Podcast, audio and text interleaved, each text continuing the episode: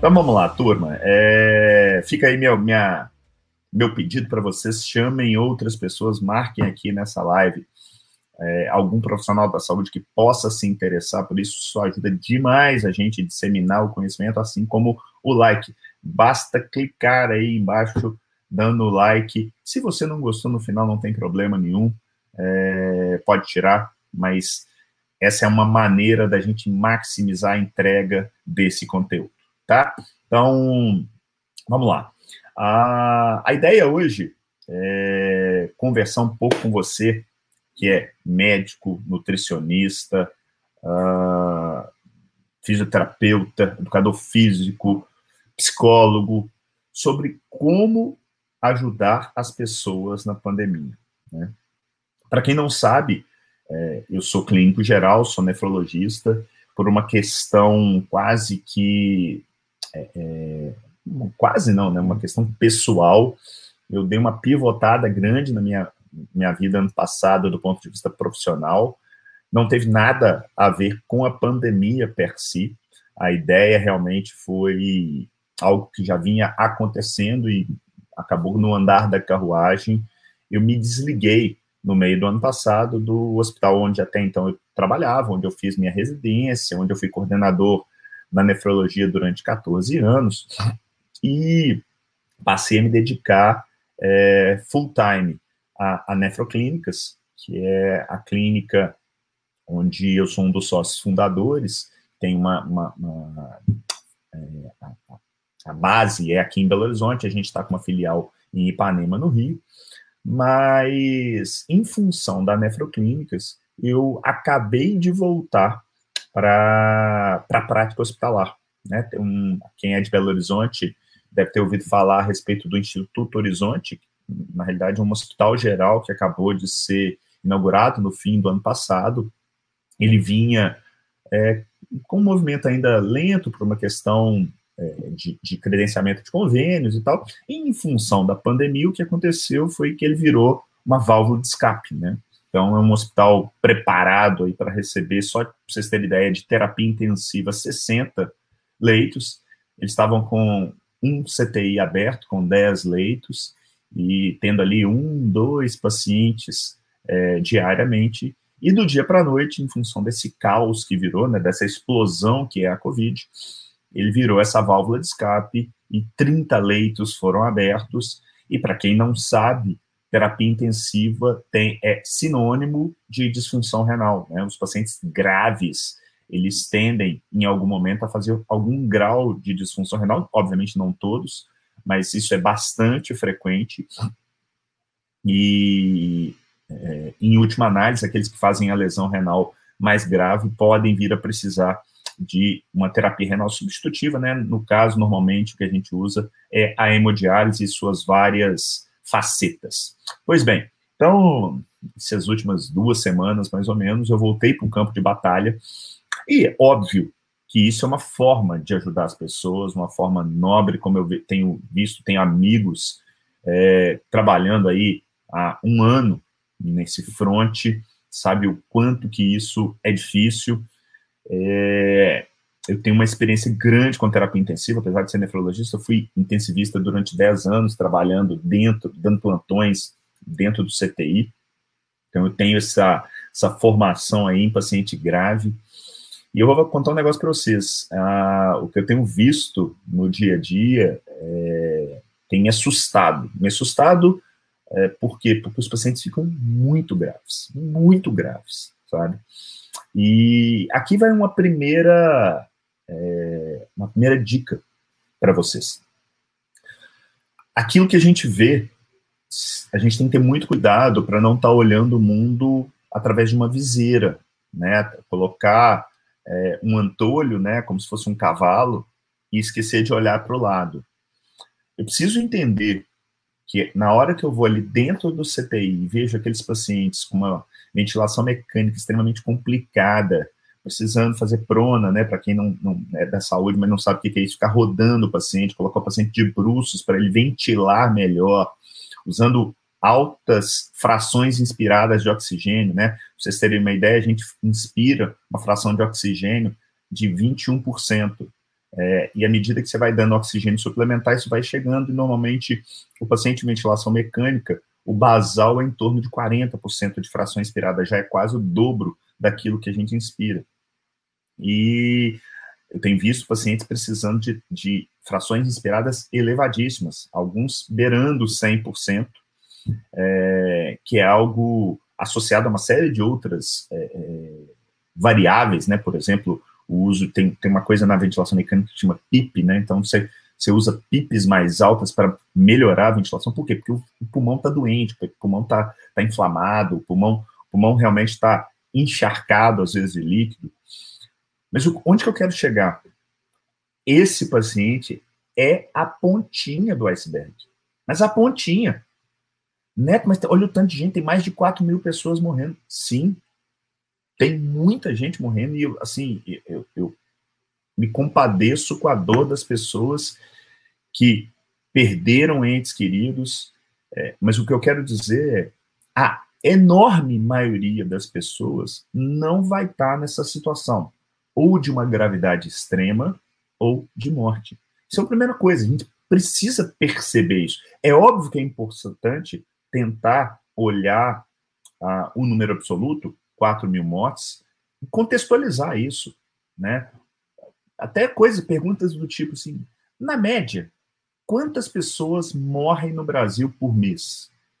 Porque a gente fica com aquilo, né, de 4 mil mortes é, é, em, um, em um mês por Covid, mas a enorme maioria das pessoas não sabe quantas pessoas, quantas pessoas morrem por mês. Então, ter essa âncora acaba sendo uma coisa interessante. Como é que você busca isso? Vai para cara, vai para dados oficiais, vai para tem o, o, cartório, me fugiu aqui o nome. É, tem, tem, tem dados oficiais do governo mostrando ao longo dos anos quantas pessoas morreram. Eu não vou entrar nesse mérito agora, porque eu não tenho isso de cabeça, e eu acho que eu não, eu não quero perder esse tempo é, indo atrás de uma informação que é relativamente simples de vocês conseguirem. Mas o que eu estou querendo dizer é, toda vez que você for olhar para um número, seja ele qual for, e tem um livro bem bacana, se eu com ele aqui. Não. Bom, o livro chama Factfulness.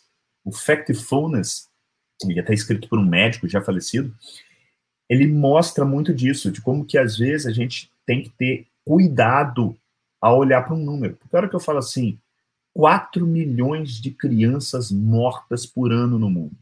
Isso é muito ou pouco. Então, na cabeça da maioria vai passar, é coisa demais. E se eu falar que depende? E se eu te contar que há 10 anos atrás esse número era de 12 e que agora está 4? 4 é muito? É. Mas olha como melhorou. Então, muito cuidado e aqui eu estou trazendo o contexto da pandemia, mas isso pode ser usado dentro do seu dia a dia. Muito cuidado com números de forma isolada. 70 quilos é gordo ou magro? Depende. Se você tem um metro e meio, você está gordo. Se você tem dois metros, você está magro. Bom, cuidado com números olhados de forma isolada. Principalmente com aqueles que te levam a crer de uma maneira rápida né, dentro do, do, do, conceito do sistema 1, do sistema 2, que eu já falei tantas vezes aqui, né, do livro Fast and Slow, aquela resposta medular, aquela resposta, oh, 4 milhões de mortes de crianças no mundo, isso é coisa demais. Calma, dá um passo atrás, usa o sistema 2. Tenta sempre ancorar em alguma coisa. Tenta sempre perceber como é que está o mundo, como é que está o país, como é que está seu hospital, como é que está sua clínica, à luz de, um, de, uma, de uma comparação. Quando eu falo para alguém que ela está com, sei lá, 40% de função renal, de cara, aquilo parece ser pouco demais. Só que ela não sabe que quem vai para diálise é quem está com menos de 10. Ela precisa ter, de uma certa maneira, uma ancoragem para conseguir perceber melhor. Use isso para você e para sua clientela. Beleza? Então tá. É, dentro dessa linha de ter voltado para o campo de batalha, e eu já vinha percebendo isso ao longo do ano, o medo talvez seja a, a grande, o grande ingrediente que leva as pessoas a fazerem um monte de bobagem. E essa bobagem vem muito dessa ação do sistema 1, né? De, de você agir de forma intuitiva, acreditando que essa é, relação de causa e efeito é algo simples. E não é. Nem sempre aquilo que parece ser realmente o é. A outra coisa que as pessoas têm uma dificuldade grande de aceitar é o papel da incerteza, né? William Osler já dizia que medicina é a arte da incerteza e a ciência da probabilidade. Beleza. Eu, eu faço isso inúmeras vezes, não me canso de fazer. Porque quando eu entendi o real significado dessa frase, eu mudei como profissional, eu subi de degrau. E medicina não significa só aquilo que eu faço do ponto de vista retórico, sendo médico. Medicina deriva de um vocábulo latino chamado medere. E medere quer dizer escolher o melhor caminho. Pô, vem comigo. Escolher o melhor caminho não precisa ser médico. Escolher o melhor caminho, você pode ser economista e está tentando escolher o melhor caminho. Você pode ser um fisioterapeuta e está tentando escolher o melhor caminho. Você pode ser um mecânico de carros e está tentando escolher o melhor caminho, seja para consertar o carro, seja para sua vida. Então, medicina pode ser vista de uma forma mais ampla nesse contexto. E no contexto da saúde, significa ajudar o seu cliente a escolher o melhor caminho. Então, só que escolher o melhor caminho é a arte da incerteza. Como assim? Eu não sei o que vai acontecer nem comigo, nem com você daqui a uma hora, amanhã, daqui a um mês. Eu não sei eu não sei se eu pegar Covid, se eu não vou sentir absolutamente nada, se eu vou ter uma gripezinha, se eu vou ter uma gripe mais forte que vai me jogar na cama e vai me deixar ruim alguns dias, se eu vou precisar ir para o hospital e precisar de oxigênio, se eu vou precisar ser entubado, Deus me livre. Mas eu não sei. Isso é trabalhar com a incerteza, percebe? Medicina é a arte da incerteza. Escolher o melhor caminho é incerto e a ciência da probabilidade. O que, que é a ciência da probabilidade? É olhar para o neto e falar assim: não, peraí, o neto é um cara jovem, me considero jovem, tá? Ah, com baixo risco, não tem doença nenhuma, graças a meu bom senhor. A gente pode até voltar um pouquinho, porque eu já tive. É engraçado que, apesar de mais velho hoje, eu me considero num risco mais baixo do que quando eu tinha é, sei lá, uns 10 anos a menos do que eu tenho hoje, quando eu tinha sobrepeso, estava deslipidêmico, tinha um diabetes. É isso mesmo. Então, o meu status funcional mudou. Ok, minha idade cresceu, mas isso não tem como eu parar. Então, aquela. Quando as pessoas têm um determinado receio do pai, da mãe, do avô, da avó, de pegar Covid, esse medo ele está inflado. Por quê? Porque essa pessoa ela é frágil, não é para Covid, é, é, frágil de modo geral.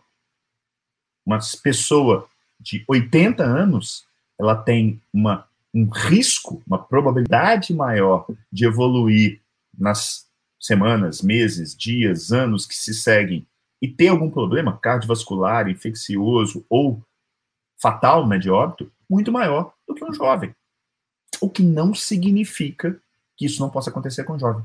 Por isso, a probabilidade.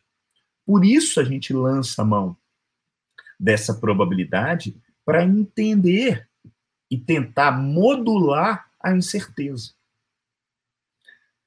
Se você sair dessa live, que é como ajudar as pessoas entendendo esses dois conceitos que eu já passei no início aqui, e que não necessariamente tem diretamente a ver como ah, ir no hospital e ajudar a pessoa, fazer aquilo que está sobre a sua, é, é, sua obrigação quase. Ah, não, sou nutricionista, é óbvio que você tem que ajudar as pessoas a, a, a comer melhor. Isso é óbvio. Mas para fazer isso, a hora que você domina coisas do tipo, opa, eu vou dominar os números. Dominar os números não é ser nenhum gênio da matemática é simplesmente saber interpretá-los de maneira crítica. Se a gente não fizer esse exercício diariamente, é muito fácil. Eu vou te falar o seguinte: eu caio em ciladas. Eu, porque as pessoas pensam assim, não, o Neto está em outro patamar, tô nada. Quando você começa a achar que você está sabendo muito, vem alguém te puxa, chamado vida, né? Que te dá uma rasteira, que você cai, bate a cabeça, não sabe nem como caiu. Então, ter essa percepção de que você pode estar errado, te coloca num outro patamar. E como é que você minimiza isso? Sabendo que existe o sistema 1, o sistema 2, sabendo que eu preciso ter cuidado com interpretações muito rápidas, porque elas podem estar repletas de vieses. Como que eu minimizo isso com números? Primeiro, entendendo os números, né? Colocando num contexto maior, não olhando simplesmente para aquele paciente grave, o seu Zé que eu estou vendo lá, entubado, ventilação mecânica complicada, e achando que isso vai acontecer com todos os seus Zé, porque não é. Ele é exceção, ele não é regra. Não. 4 mil pessoas morreram no mês. Isso dói, dói pra caramba. Mas quantas pessoas que tiveram e que ficaram bem? Muito, quase 100 vezes mais, porque a mortalidade está na casa de 1%. Então, quando a gente consegue, é, e aí vai de novo, né? Para quem não conhece o Factfulness, esse livro que eu, do, do Rowling que eu falei, busque-o, porque ele dá muito essa visão e, e te dá essa possibilidade de entender, perdão, de entender com um pouquinho mais de, de os números. Tem um outro livro bem legal sobre isso, que chama Freakonomics. É, tem o, eu conheço o livro 1 e 2, nem sei se tem mais outros, mas muito legal também. É como que a gente é seduzido por números jogados de forma isolada. Tem que ter muito cuidado com relação a isso. E a outra coisa, o segundo ponto, essa questão da incerteza. Então, quando eu percebo que, eu, que a incerteza é perene, que eu preciso trabalhar probabilisticamente, a coisa fica muito mais fácil. Então, quando eu vejo algumas pessoas xiitas falando coisa do tipo: fique em casa, você usa máscara, tal, não sei o quê.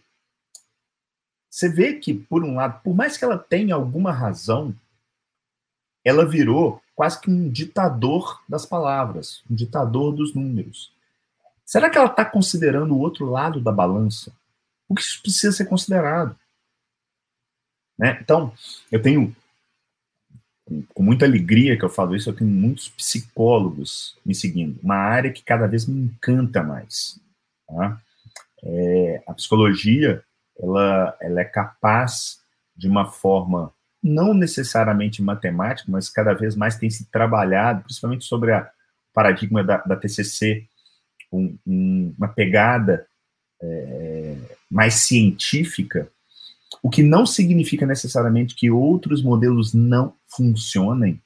Né? A gente precisa ter esse cuidado para não virar um refém da ciência, né? De falar assim, não, eu só trabalho com o que tem evidência perfeita. Não. Às vezes você precisa flertar com alguma coisa que não tem uma evidência tão robusta, mas que, por um lado, entrega resultado. É placebo. Amigo, azar.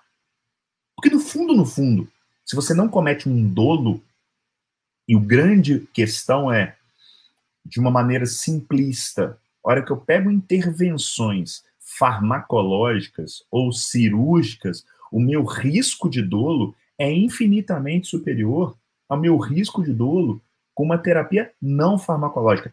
Pode dar ruim? Claro que pode.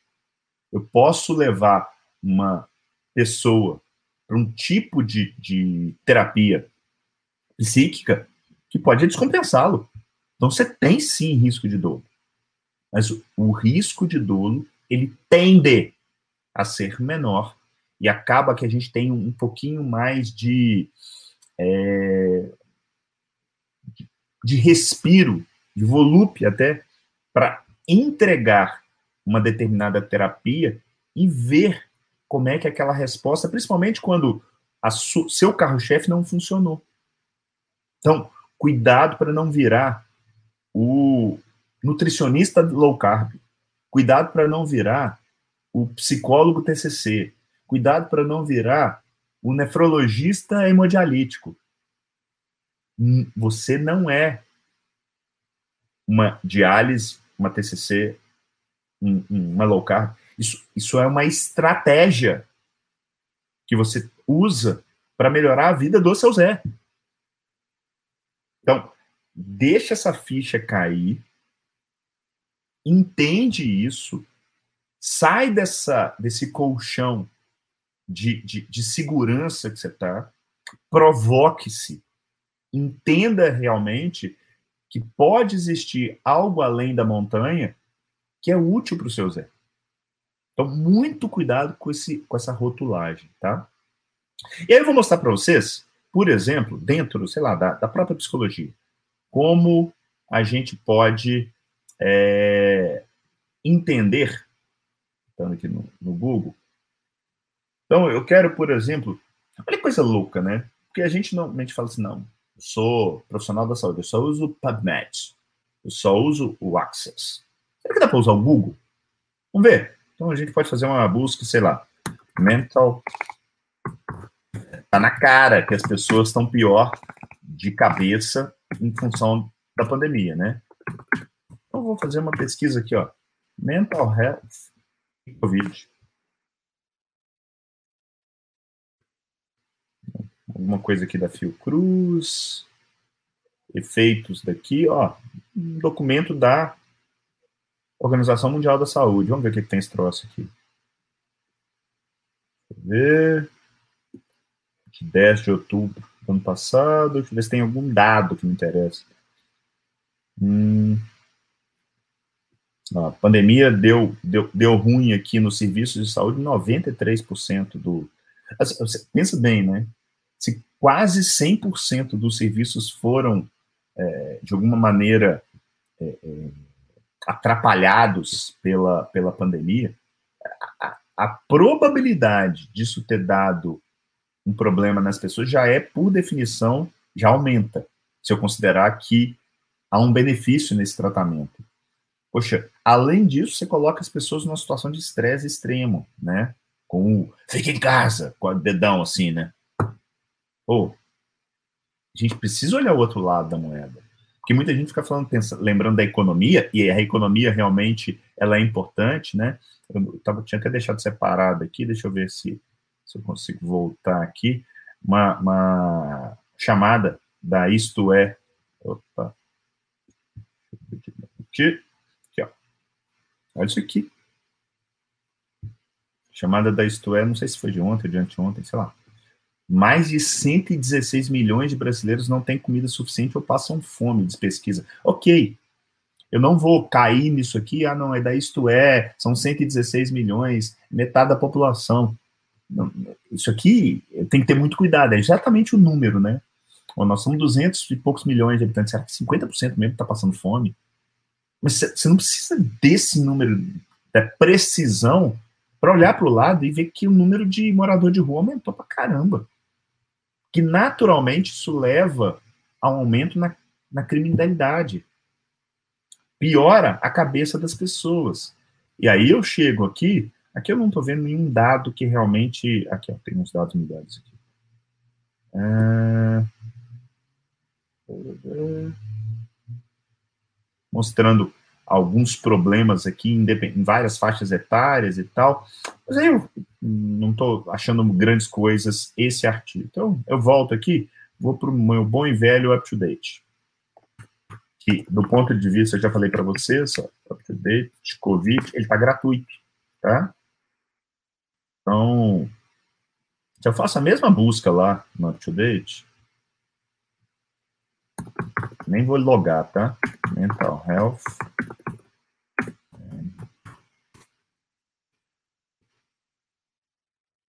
Primeira aqui, já de cara, ó. Doenças psiquiátricas no Covid. Entrando, olha, de cara, epidemiologia. Se eu clico aqui na epidemiologia, olha que legal. Aqui ele já dividiu para mim, se eu fosse fazer uma pergunta pico, as populações, né? Como é que está essa questão de doença mental? Em quem está na linha de frente? Em quem teve Covid? na população geral. Olha que coisa bacana, né? Então, se, por exemplo, se você é um profissional da, de saúde mental, psiquiatra, psicólogo, você pode vir aqui, ó, e aí, de repente, ó, em, ah, eu atendo muito, muito profissional da saúde, eu estou trabalhando com saúde ocupacional de um hospital e tal. Você já sabe que você tem uma ansiedade aí de mais ou menos 1 para 5, 1 para 6, mesma coisa para depressão, insônia, eu estou achando esse número até baixo, 8%, esperava um número maior. Neto, e aí, se eu quero olhar de onde está vindo isso? Estão as referências aqui, ó. Se eu clico aqui nas referências, ele já me abre. Aí esse é uma publicação do Jama, e, e, os dois, duas publicações do Jama, um mais um da Itália e o outro aparentemente chinês da China, exatamente. Tem uma ideia. Então se eu desço aqui, olha, olha a diferença. Pacientes com COVID, 42% de insônia. Caraca. Ansiedade, 36%. Prejuízo de memória. Olha pra você ver, é quase que um terço, no mínimo, tem algum problema relacionado à insônia, concentração, ansiedade. É, você tem alguma dúvida que, mesmo que esses números não estejam exatos, é algo que chama atenção? Que você, como profissional de saúde, independente se você trabalha diretamente com saúde mental, você precisa se preocupar com isso. Você precisa ter culhão para chegar para a vozinha e falar que ela pode sair um pouquinho de casa, dar uma volta na praça com cuidado, que isso, além de não matá-la, que pode ajudá-la. Essas coisas são importantes. A gente precisa ter os dois lados da moeda. A gente precisa ter números gerais, não só de um lado. Não dá para ficar simplesmente com os números de 4 mil mortes por, por mês aqui no Brasil, por mais que isso seja doloroso. Então, uma das grandes mensagens que eu quero passar para vocês é justamente essa, entendeu? De vocês entenderem a importância de se buscar esses números. E eu poderia ter, por exemplo, ido lá no PubMed. Só que é aquilo que eu tenho mostrado para vocês nos últimos tempos. Se eu clico aqui no PubMed, vamos ver o que, que dá. E bato, mesma coisa, tá? Mental Health, Covid Mental Health. 626 artigos. Dá para eu ir aqui pegar, dar uma sorte, pegar, podemos, eu tô aqui só de revisão, tá? Revisão não, é revisão autoral, tá? Posso clicar aqui e já ter uma ideia? Até pode. Mas eu, particular, de cara não aparece eu teria que entrar dentro do artigo. Esse artigo tem que estar tá liberado, parece que está. É, é, de um periódico que hum, não conheço, né? Não, não, não, não, é algo que eu tenho. Significa que algo publicado no JAMA é perfeito? Não. Mas ele, ele, ele começa num patamar assim. O, o, o cuidado na publicação nessas revistas, por mais que tenham tretas, é muito, potencialmente, muito menor do que em revistas menores. Então, a gente tem que ter esse cuidado. Então, por isso que eu, particularmente, não, entre aspas, perco meu tempo com o PubMed. Porque a saúde baseada em evidências, relembrando para vocês, ela não é um fim em si mesmo. Eu não estou aqui para discutir, eu estava conversando anteontem com o coordenador do CTI lá do Horizonte, falei, olha, eu não estou aqui para estar tá certo, eu estou aqui para ajudar o seu Zé. E, no fundo, as ferramentas da SBE elas te ajudam em quatro coisas. Elas te ajudam na sua tomada de decisão, é saber se, por exemplo, se eu vou dializar ou não vou dializar o seu Zé. E isso envolve aqueles três pilares da SBE: a melhor evidência disponível, a experiência clínica e os valores e preferências da pessoa, muitas vezes substituída ali pela sua família numa situação de gravidade. Eu vou também conseguir otimizar meu tempo. Ao invés de eu ficar perdendo tempo aqui no PubMed, eu vou direto no UpToDate. Neto, eu não tenho UpToDate assinado. Cara, usa outra ferramenta. Usa outro sumário. Tenta ver dentro da sua área se tem alguma diretriz, algum guideline. Você pode usar, no caso da COVID especificamente, você pode usar, inclusive, a maioria das coisas estão disponíveis. Você pode usar um meta buscador. São diferentes aqui para vocês hoje. Eu, eu, mostrei nas últimas semanas o Access, eu vou mostrar o Trip Database. trip é por hábito, tá, gente, que eu acabo usando o Axis. O trip também é muito bom. E você pode fazer uma busca aqui. Olha que legal que tem isso aqui no trip. Olha, já tem a pergunta pico. Você pode desenhar a sua pergunta pico aqui. Então, eu poderia aqui colocar pacientes com Covid. É, eu quero saber. A intervenção seria Aqui eu posso usar ou a intervenção, mas eu não estou com uma pergunta clínica bem definida, eu estou mais querendo saber a questão da exposição uh, a, a, esse ambiente. Talvez, se eu colocar no desfecho a saúde mental, parece. Foi ampla demais, tá? mas olha, já separa aqui para mim, ó, revisões sistemáticas, guidelines. Olha que bacana. Isso aqui é pirâmide Heinz trai os que estão em andamento. Bem legal. E aí, de repente, ó, saúde mental dos pacientes, do, do, dos hospitalizados, tá? Vamos ver se, o que, que me mostra aqui. E aí é mais para dar uma ideia para vocês onde procurar, tá? Deixa eu ver se ele está disponível. Ah, aqui. Abrir. Normalmente, gente, que até não é um.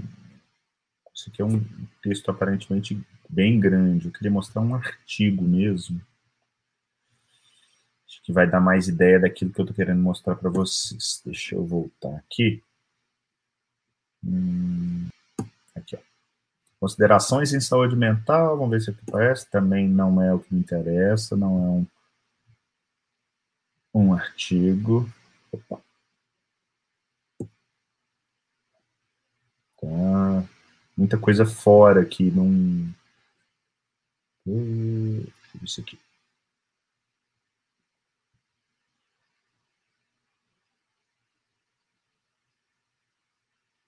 Da minha busca, eu, em vez de procurar por saúde mental, vou fazer a busca direta aqui. Ó. Vou procurar por Covid e ansiedade. Isso aqui já é uma algo baseado em evidência, um guideline. Vamos ver esse guideline aqui.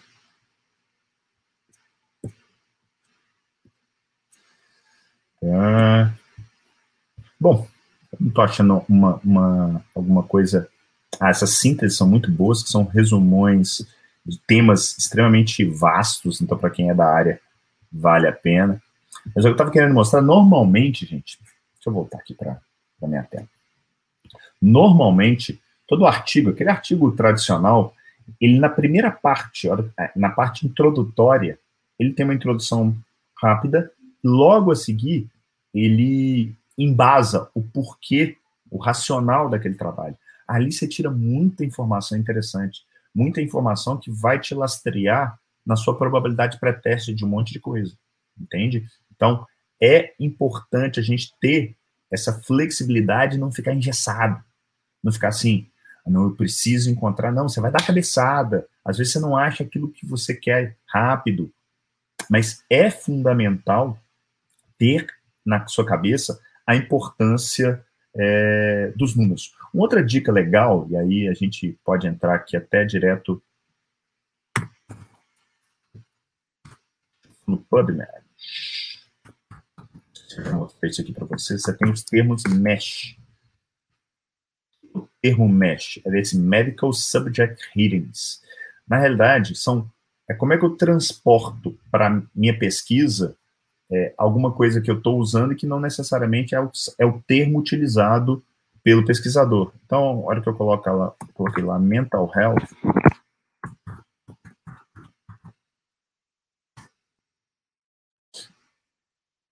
Se eu clicar aqui, ó, Mental Health, ele vai me dar opções de buscas, ó.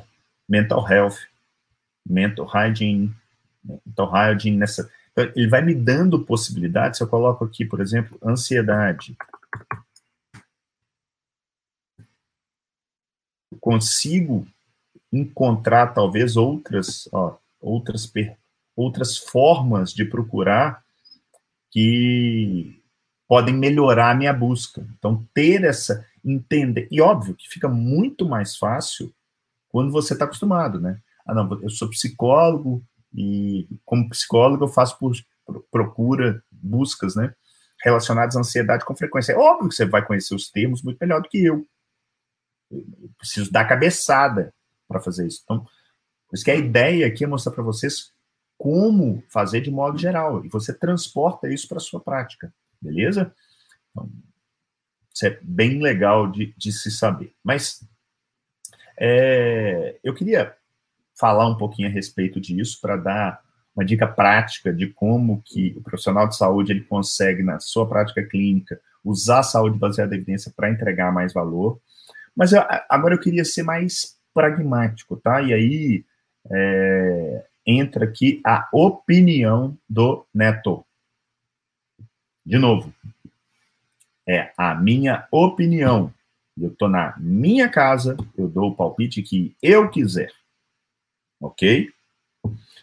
Primeira coisa, e talvez uma das mais importantes, para de encher o raio do saco.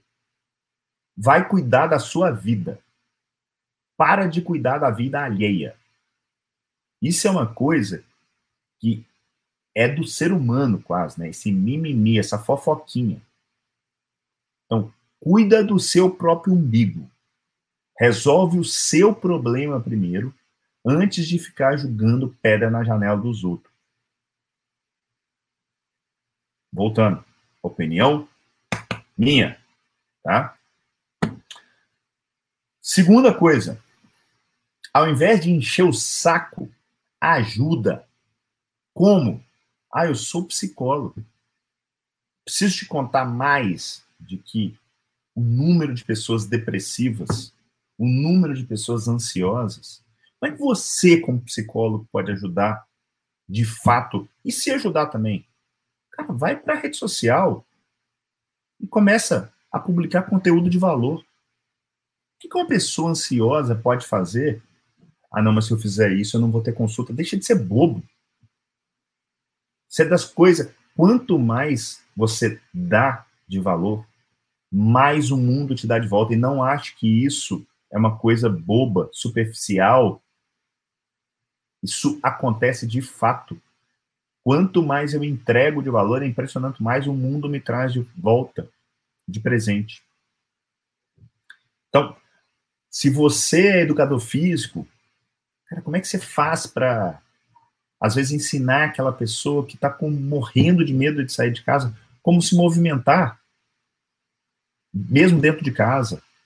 Ou como que ela pode ter estratégias para sair e conseguir olhar para a natureza, tomar um sol, sem achar que ela está se condenando ou condenando toda a população do mundo a um, um final catastrófico. Sai dessa. Ah, se você é nutricionista, como é que você consegue ajudar a pessoa a comer um pouco melhor, sem transformar a vida dela numa tortura maior do que já está sendo? Ah, se você é médico, como é que você pode ajudar pessoas que às vezes já têm uma determinada patologia, que estão morrendo de medo, porque elas acreditam que só pelo fato de terem aquilo, elas vão morrer se elas pegarem Covid. Que elas não podem vacinar porque a vacina pode ser uma coisa do capeta. Então, ajuda. Ajuda com conhecimento. Ah, e a terceira coisa, e aí é uma coisa que eu particularmente venho trabalhando, e Nessa segunda-feira eu fiz uma, uma, uma, sessão de mentoria com alguns é, alunos do, do, do, curso, né, alguns Jedi da SBE, alguns Padawans, e um grupo pequeno nessa mentoria, e a gente falou, entre outras coisas, sobre hábitos de vida. Nessa mentoria eu, eu passei com muito detalhe aquilo que eu venho ao longo desses últimos sete anos transportando teoria em prática. Na, o que, que, eu quero dizer com isso? Que não adianta chegar para alguém que está gordo e falar assim: você tem que emagrecer. Você é mais ou menos chegar para um alcoólatra e falar assim: você precisa parar de beber. Sabe o que vai acontecer? Nada. Absolutamente nada. E aí, dentro dessa linha de hábitos de vida, e nessa nesse prisma, porque muito cuidado para você não virar refém da saúde baseada em evidência.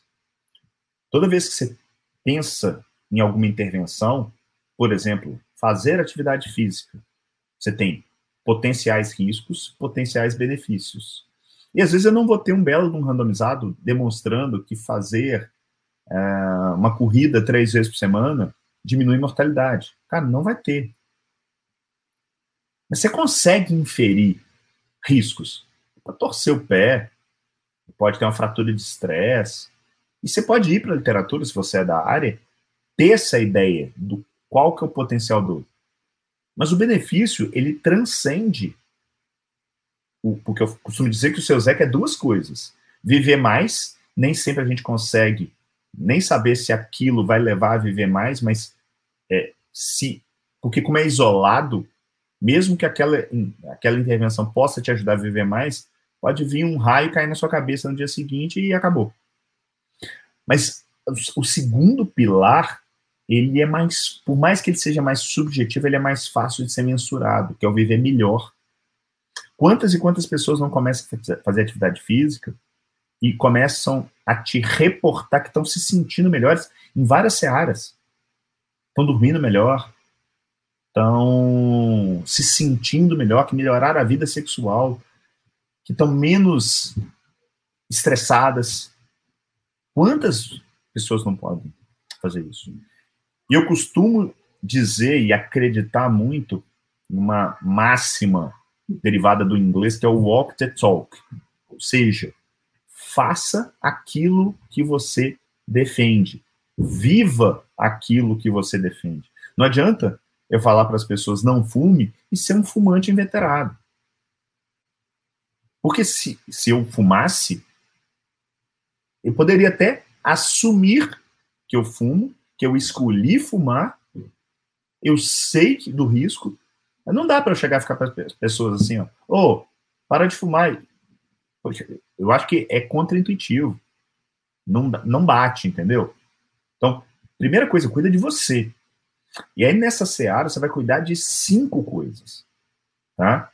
Que é, é um quebra-cabeça, que eu costumo chamar de quebra-cabeça da saúde, que eu, virtualmente, com todo paciente, eu discuto isso, pego uma folha de papel e mostro para eles como é que está a questão alimentar, mesmo não sendo, eu não sou nutricionista, não sou nutrólogo, não sou endocrinologista, não pretendo ser, mas se você é da profissional da área de saúde e ainda não entendeu a importância da comida, independente do que você for, se você é psicólogo, se você é nutricionista, nutricionista é óbvio, né? Mas se você é médico de uma outra área que não uma área obviamente correlacionada à nutrição, se você é educador físico, se você é fisioterapeuta, entenda, aquilo que você come é definitivamente um grande modulador daquilo que você expressa.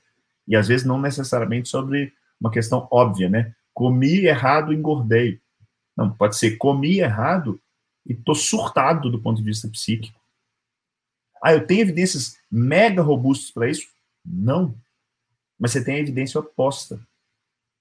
Que o risco de dor é baixo, é observacional, tem seus vieses, mas você tem gente melhorando quadros psíquicos comendo melhor. E qual que é o dolo de parar de comer McDonald's para comer salmão? Percebe? Ah, ah, ah. Que eu não posso querer ter evidência para tudo, você não vai ter. É saber trabalhar à luz da melhor evidência, sabendo que mesmo assim você vai errar. Dói isso. Mas é verdade. É, dói Assim, aceita que dói menos.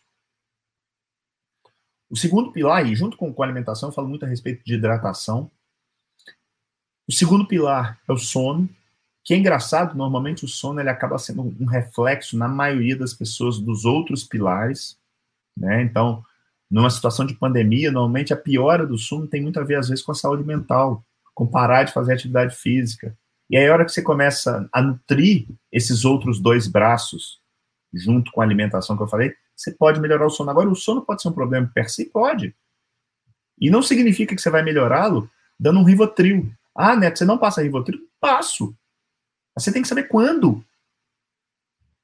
O Rivotril não é, ah, falta de sono, Rivotril é igual, febre não é igual a Rocefin.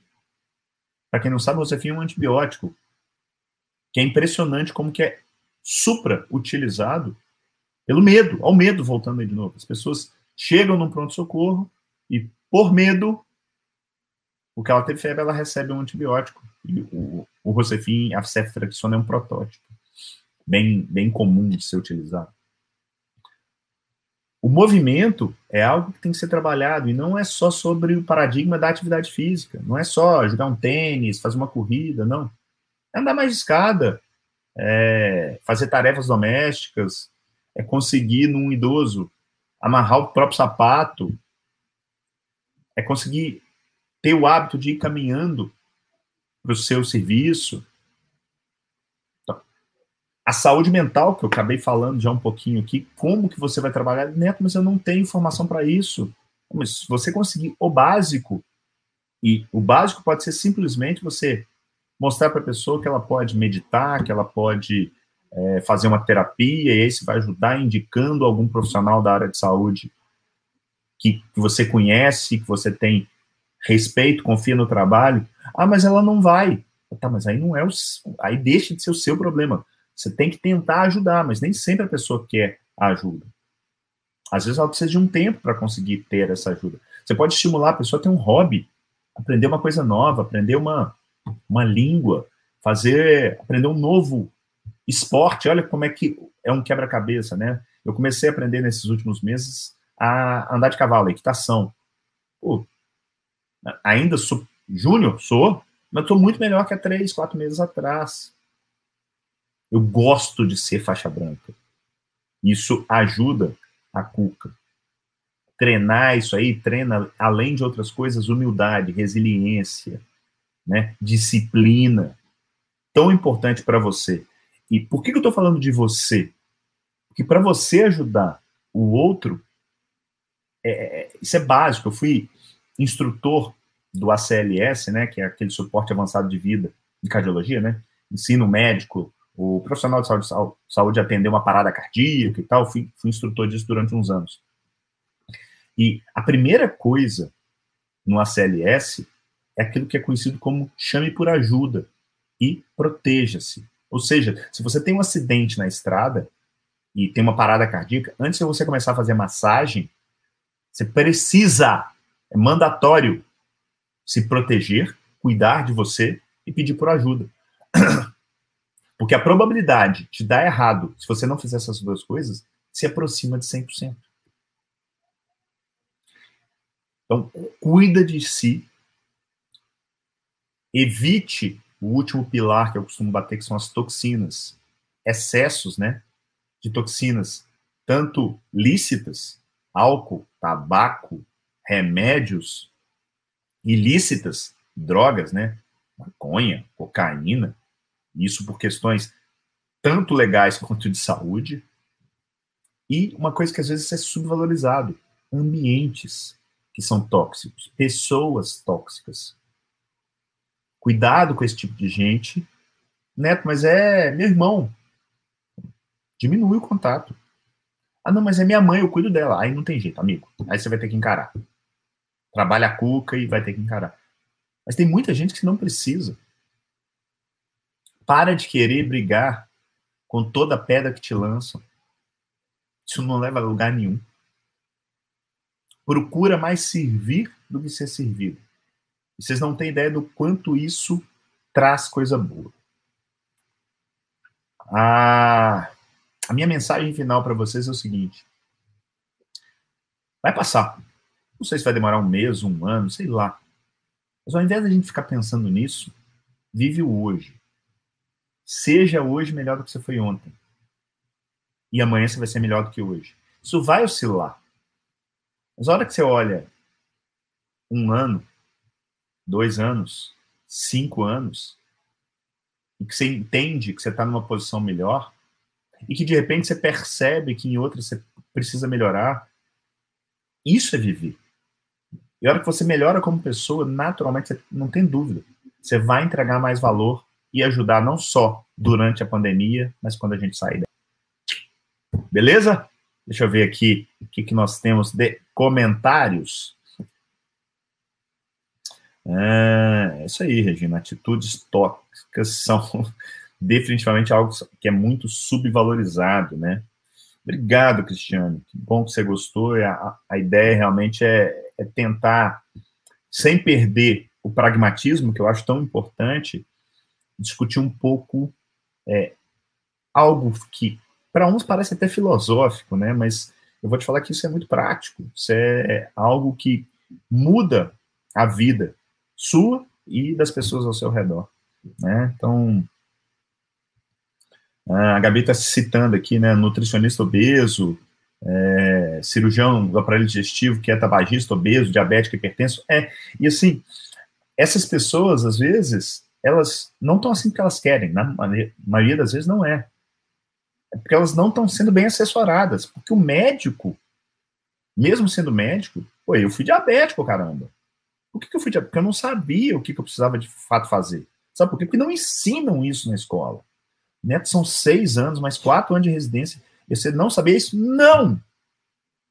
Eu precisei machucar e um filho de Deus aparecer na minha vida e me apresentar um fiozinho que eu entendi que aquele fio era importante para eu começar a tirar né, aquela bagunça do novelho. Essa pessoa é o, para quem não conhece, é, é, hoje é meu sócio, que é o Fernando Lucas, um grande amigo, um irmão que eu tenho de vida. O Fernando me apresentou uma série de coisas, eu costumo brincar que ele me apresentou a medicina baseada em evidência, o Fernando me apresentou. Não, tá escuro, hein? Vou melhorar aqui um pouquinho.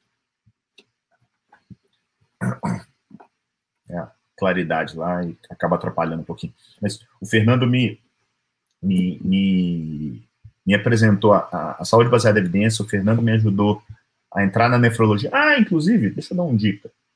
Hoje, tá? Convite para vocês.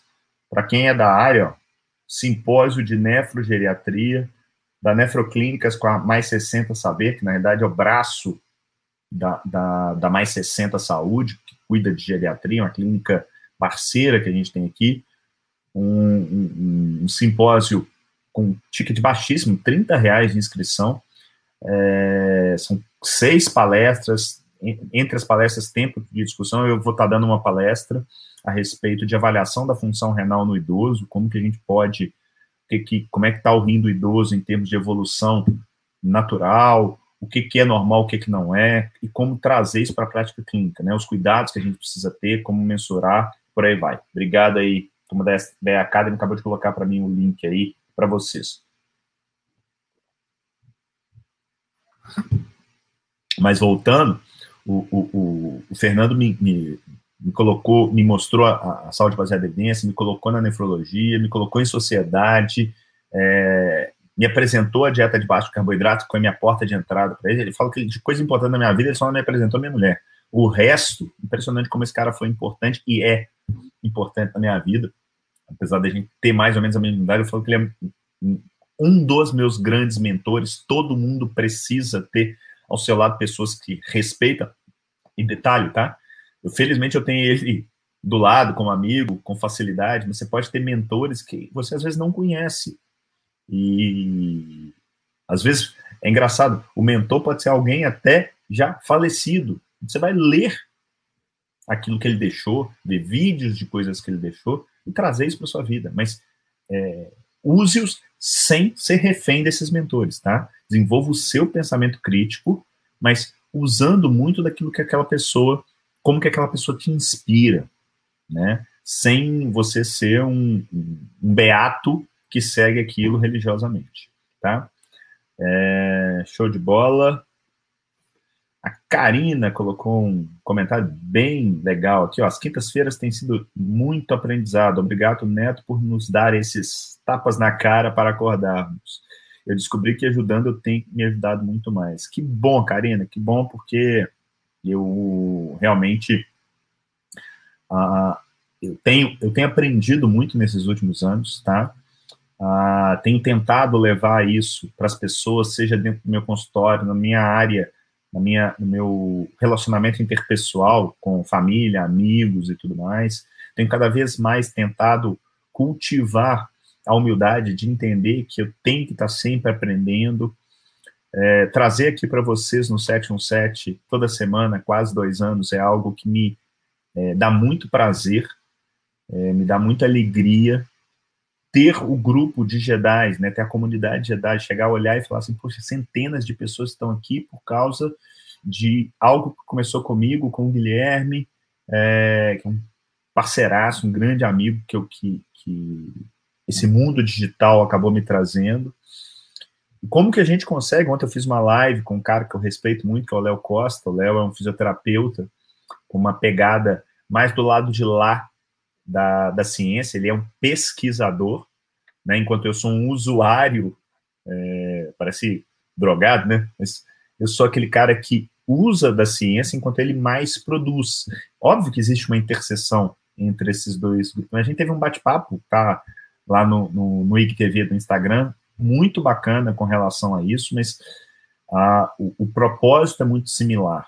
É de chegar daqui a 10 anos, que passa assim, ó, olhar para trás e falar assim, falei com ele assim, Léo, quero olhar para trás e falar assim, eu ajudei a mudar a saúde desse país.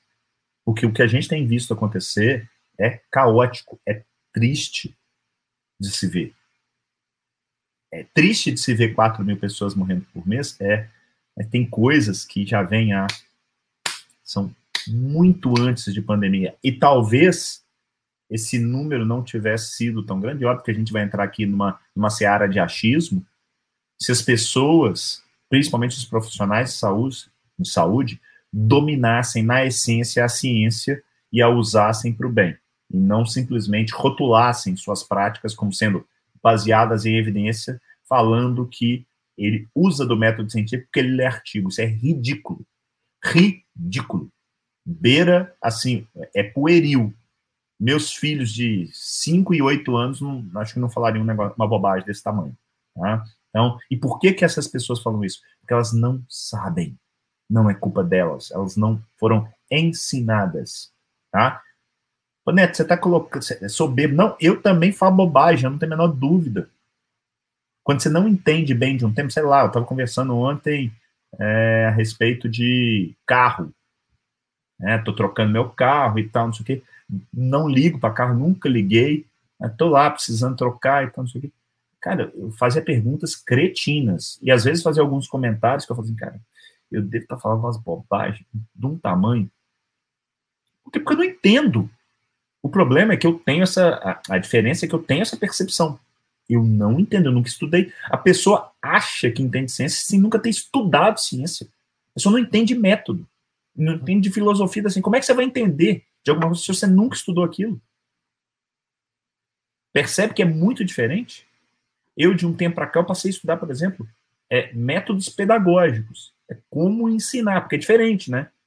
Eu sempre tive uma certa facilidade para falar em público e tal, não sei o quê. Mas é muito diferente quando você usa a técnica. É diferente ensinar de aprender. Eu não, eu não quero simplesmente ser, tá ensinando. Eu quero que vocês que estão me assistindo aprendam alguma coisa, porque senão não tem sentido. Né? Mas é isso. Uh, Luiz Carlos está perguntando se tem algum grupo específico da mentoria. Na realidade, é, por hora, o Luiz, é um grupo fechado só para algumas pessoas da, da, do Jedi da SPE.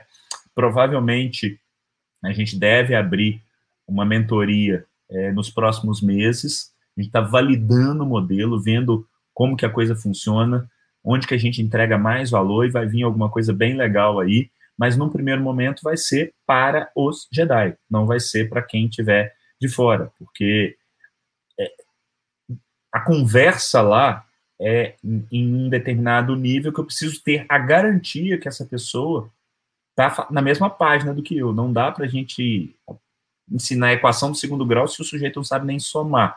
Óbvio que eu estou exagerando aqui, mas a ideia realmente é tentar levar conhecimento, receber conhecimento e todo mundo como grupo melhorar, né? Eu tenho cada vez mais acreditado é, naquilo que o, o Napoleão Hill, para quem não conhece, um, um, autor da década de 30, é, ele escreveu boa parte da, da, não tudo, mas os livros mais importantes que ele escreveu, né, o, o, mais importante, o mais conhecido é o Think and Grow Rich, né, Pensa em Riqueza, ele fala muito do mastermind, que é estar perto de pessoas que agregam valor.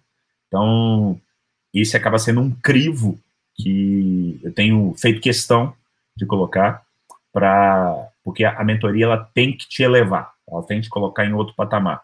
E isso serve para todo mundo que está ali. Afinal de contas, o tempo é muito, muito, muito valioso, tá? Então, galera, espero que vocês tenham gostado dessa live. O 717 ele é gratuito por uma semana. Então, se você tem interesse, tem alguém que aqui não é Jedi, você conhece o seu um colega, um, um amigo, profissional da área de saúde que você respeita, você acha que pode se beneficiar aqui, marca aqui nos comentários, pede para, sugere que ele assista aqui, deixa seu like, compartilha para a gente isso aqui, vocês ajudam muito na disseminação desse conhecimento. Essa live ela fica aqui no YouTube por uma semana e depois ela vai para o canal, né, para o repositório do, da comunidade Jedi da SPE, que acaba sendo um complementar aí ao curso que o curso, eu costumo dizer que é o alicerce, é formar o alicerce. Mas o, o alicerce não significa ter uma casa. A gente precisa estar sempre construir as partes. Eu, eu, vou até dizer mais, talvez o curso seja o, o, o a, a, casa construída, mas sem uma decoração bacana e tal. Isso você vai fazendo ao longo do tempo. Você vai mexendo, às vezes você vai lá e faz um reparo. Acho até mais que o alicerce, é engraçado. Estou tendo esse insight aqui agora. O que o curso te entrega, já dá para você morar, já dá para você usar muita coisa e tal, mas a gente tem que estar tá sempre treinando, né? Então, o 717 acaba sendo essas possibilidades, a mentoria acaba sendo uma possibilidade, mas é, independente se comigo ou não, estudem o tema. Saúde baseada em evidência não é uma opção, é uma obrigação para o profissional da área de saúde. Beleza? Turma, Grande abraço, fiquem com Deus e até a próxima. Deixa eu ir para o hospital. Valeu, tchau, tchau.